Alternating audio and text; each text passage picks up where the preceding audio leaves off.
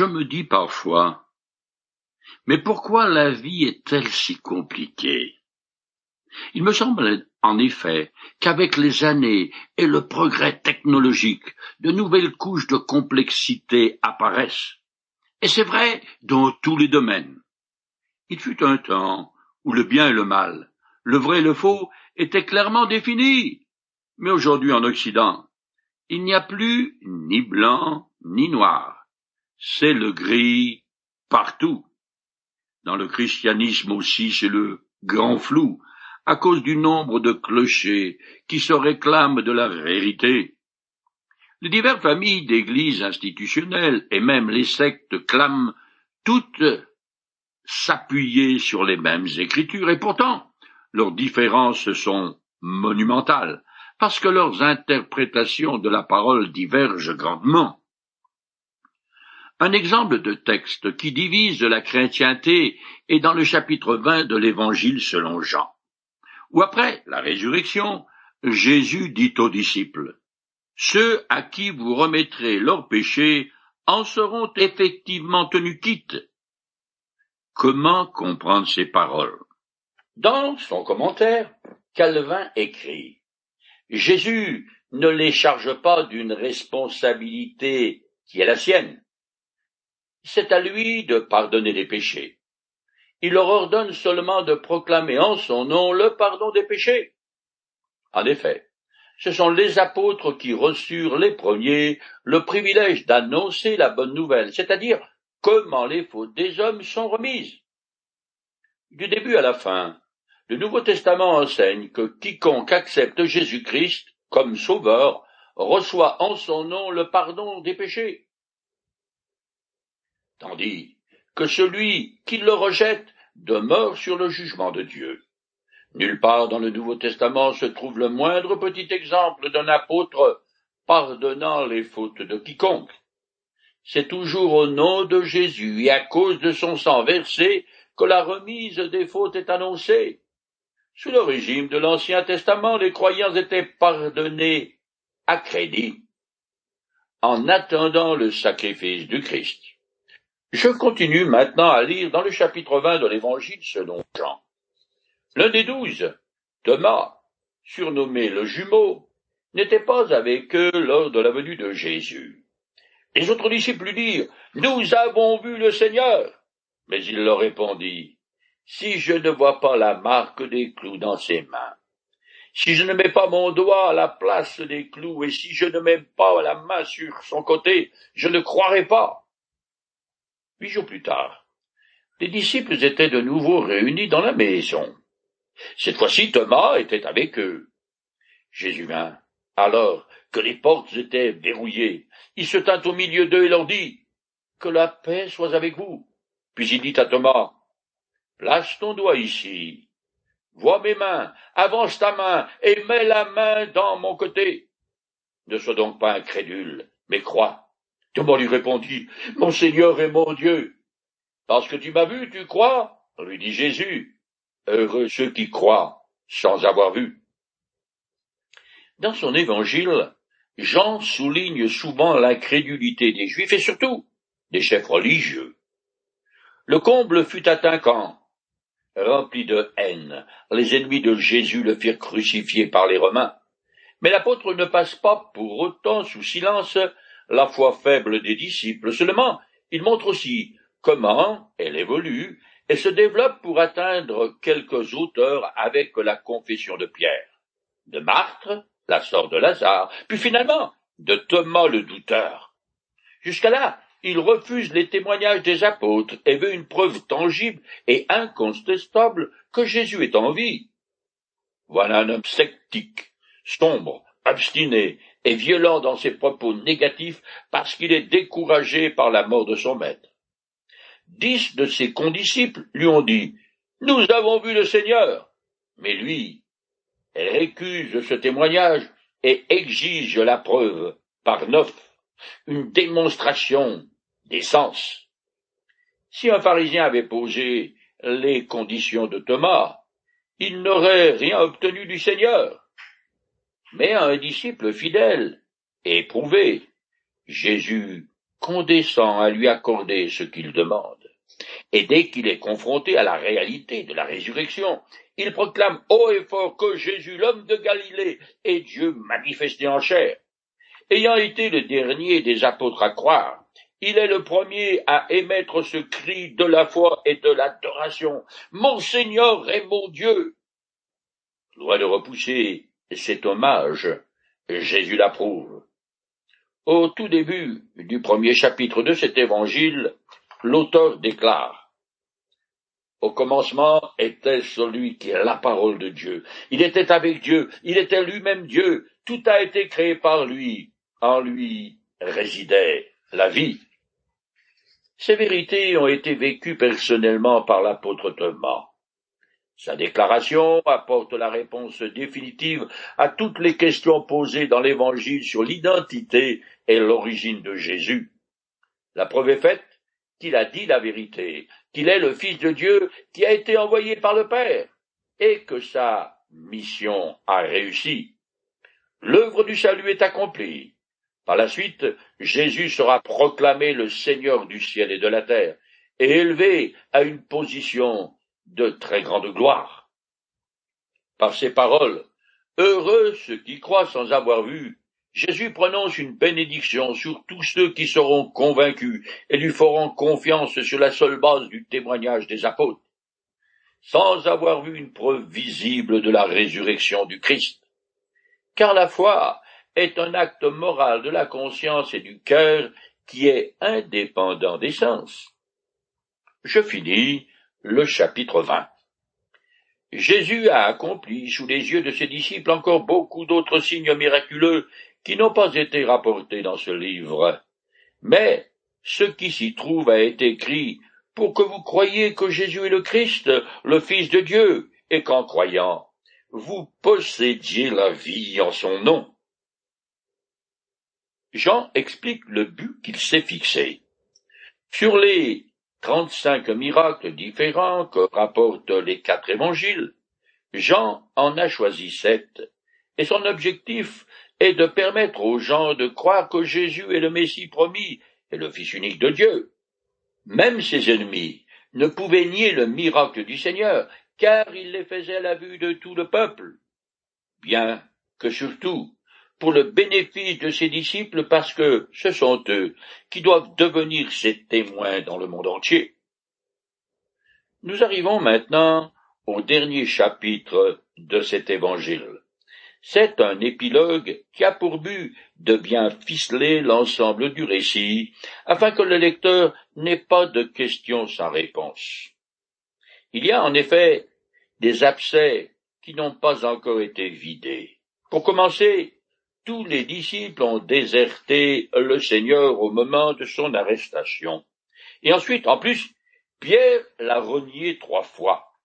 Ce dernier chapitre est donc une sorte de proschristum qui vise à rétablir Pierre comme apôtre et les onze dans la mission d'annoncer la personne et l'œuvre du Christ dans le monde.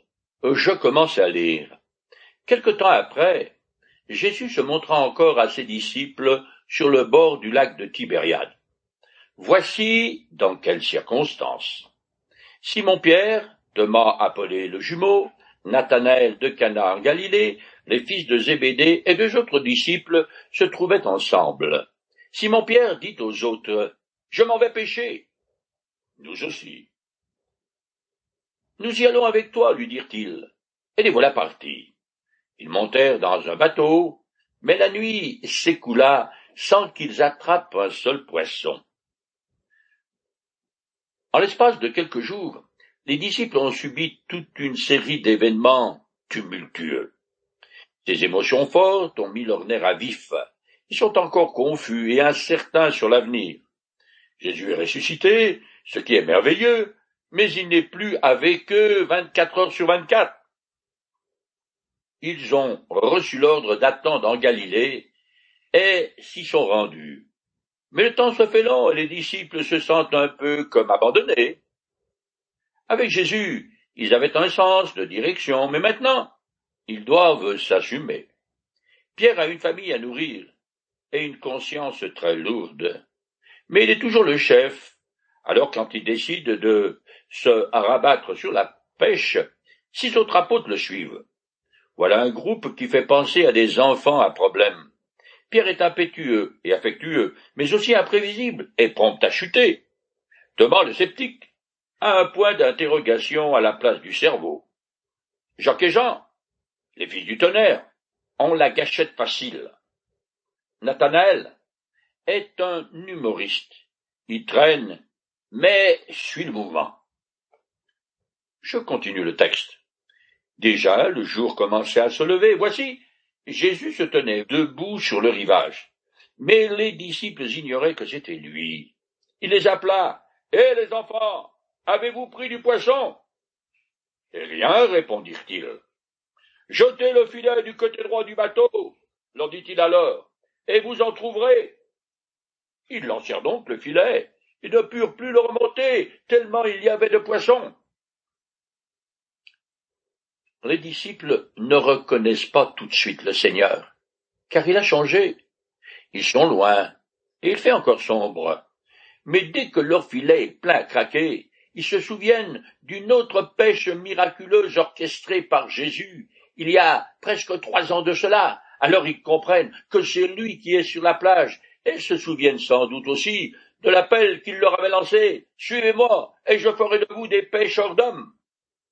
Cette pêche extraordinaire est le seul prodige de Jésus qui nous est rapporté après sa résurrection.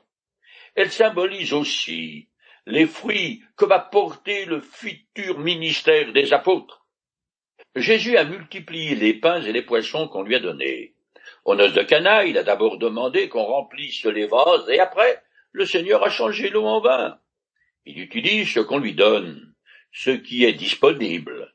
Dieu n'est pas limité par ce qu'il n'a pas, mais il veut que je mette à sa disposition ce que j'ai. Le filet des disciples était vide, Jésus l'a rempli. Je continue.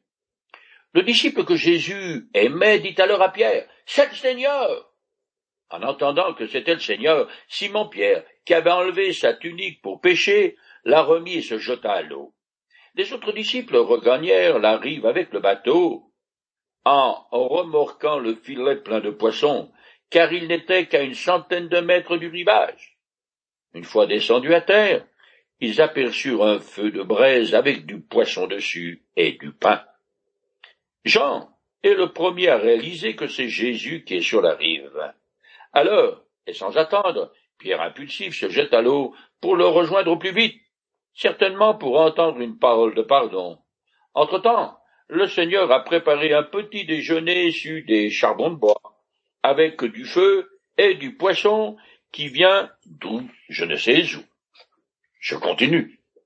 Jésus leur dit, apportez quelques-uns de ces poissons que vous venez de prendre. Simon-Pierre remonta dans le bateau et tira le filet à terre. Il était rempli de cent cinquante-trois gros poissons, et malgré leur grand nombre, le filet ne se déchira pas. À cette époque, la pratique courante est de compter les prises pour les répartir équitablement entre les associés.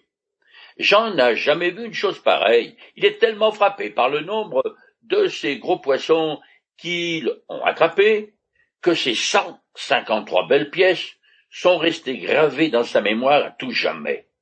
Les disciples n'ont fait que suivre les ordres du Seigneur. Pareillement, une bénédiction attend ceux qui déploient leur effort à lui obéir. Toutes sortes d'interprétations farfelues ont été données à ce récit. Jérôme, par exemple, le traducteur de la Vulgate, dit que 153 est le nombre total des espèces de poissons et représente les nations qui seront conquises par les apôtres et le filet, qui ne s'est pas rompu, signifie que l'Église ne sera pas déchirée.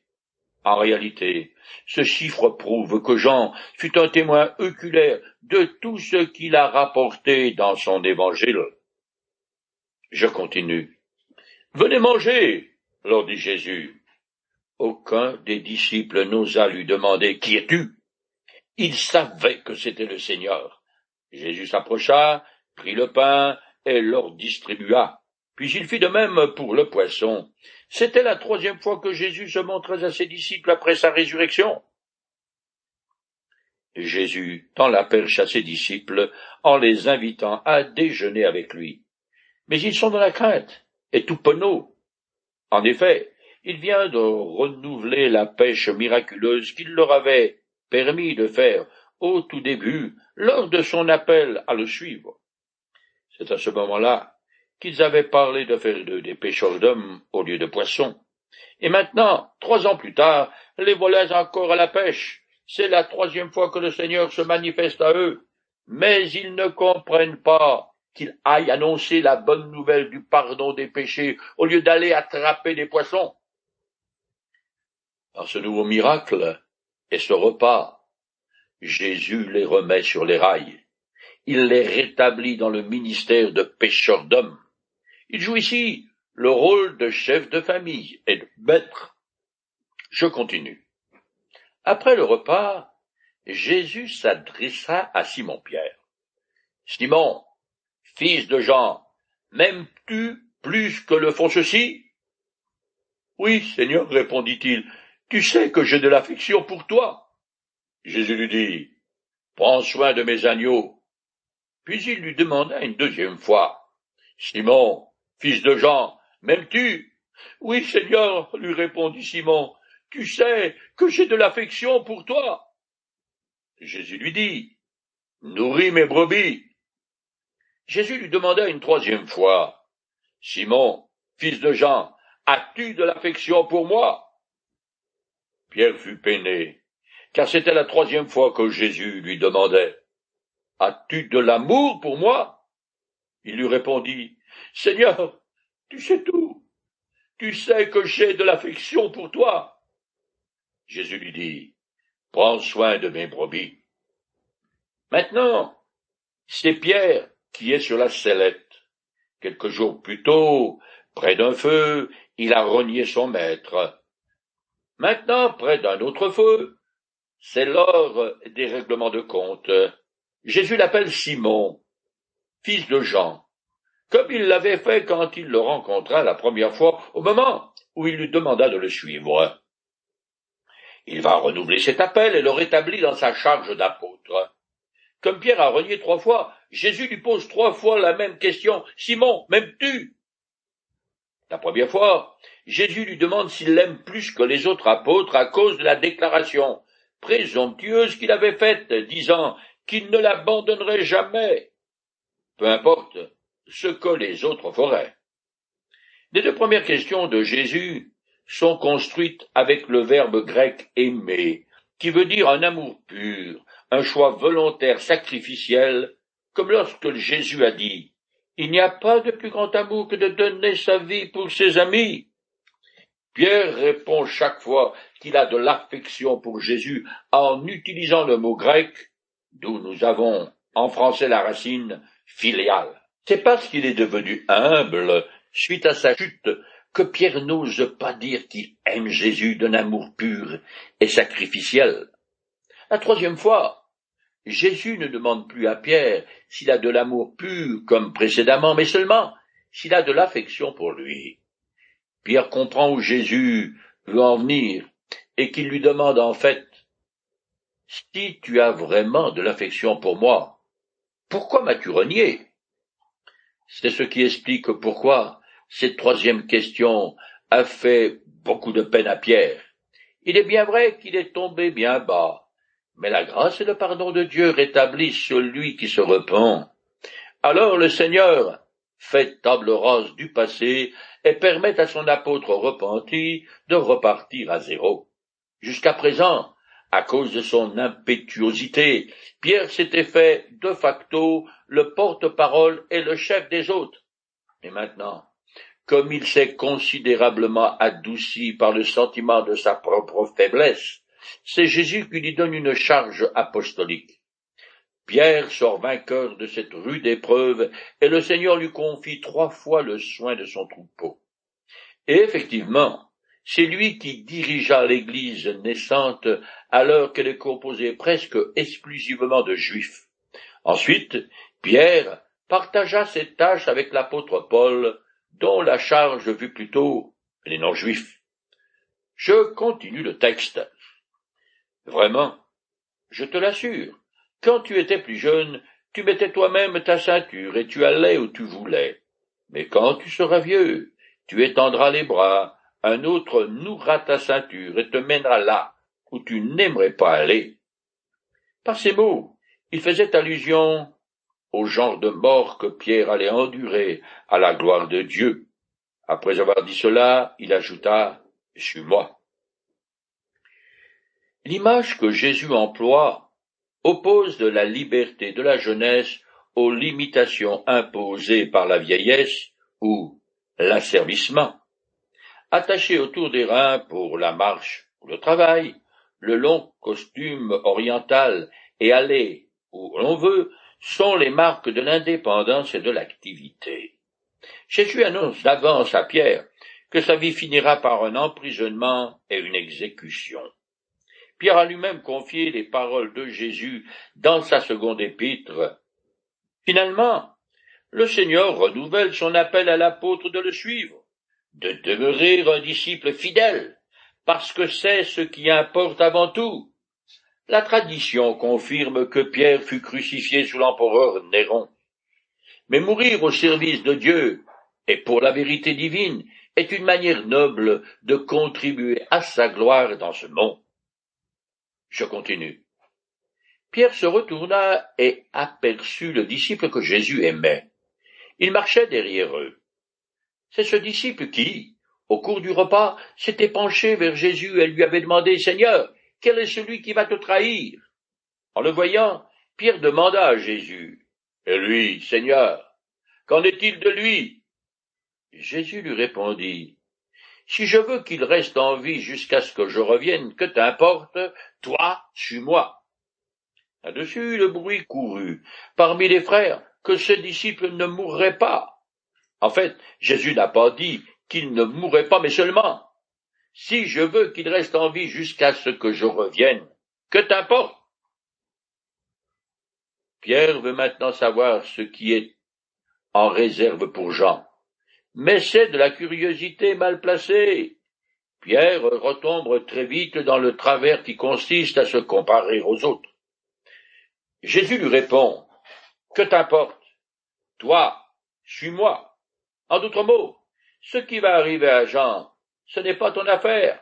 Toi, tu as ton ordre de mission. Alors, vas-y. Ensuite, l'apôtre Jean corrige ces fautes d'interprétation faites par certains concernant ce que Jésus avait dit. Il est intéressant de noter que dans cet évangile, les dernières paroles du Seigneur ont trait à son retour. Cependant, il ne donne pas la moindre indication concernant le moment où il reviendra pour établir son royaume sur terre je finis ce chapitre et ce livre. C'est ce même disciple qui rapporte ces faits et qui les a écrits. Nous savons que son témoignage est vrai. Jésus a accompli encore bien d'autres choses. Si on voulait les raconter une à une, je pense que le monde entier ne suffirait pas pour contenir tous les livres qu'il faudrait écrire. L'auteur s'identifie comme étant Jean, celui que Jésus aimait. Plusieurs éminents interprètes attribuent le premier de ces deux versets au responsable de l'église d'Éphèse. Cette opinion est d'abord fondée sur le verbe au pluriel. Nous savons qui ne se retrouve pas ailleurs dans cet évangile. Cette opinion se fonde ensuite sur une tradition très ancienne conservé par les pères de l'Église et consigné dans un fragment de manuscrit, Muratori, et selon lequel Jean écrivit son évangile à la demande de ces mêmes responsables auxquels il confia ensuite le soin de le publier. Le dernier verset de cet évangile est une étrange hyperbole. Le style et le vocabulaire ne sont pas de Jean, qui ne dit jamais je pense. Et donc, la plupart des interprètes le rejettent cependant. Si on devait analyser tout ce que le Fils éternel de Dieu a dit effet du temps de son incarnation, et des effets que cela a eus aussi bien sur terre que dans les cieux et aux enfers, alors le commentaire qui en résulterait n'aurait probablement pas de fin.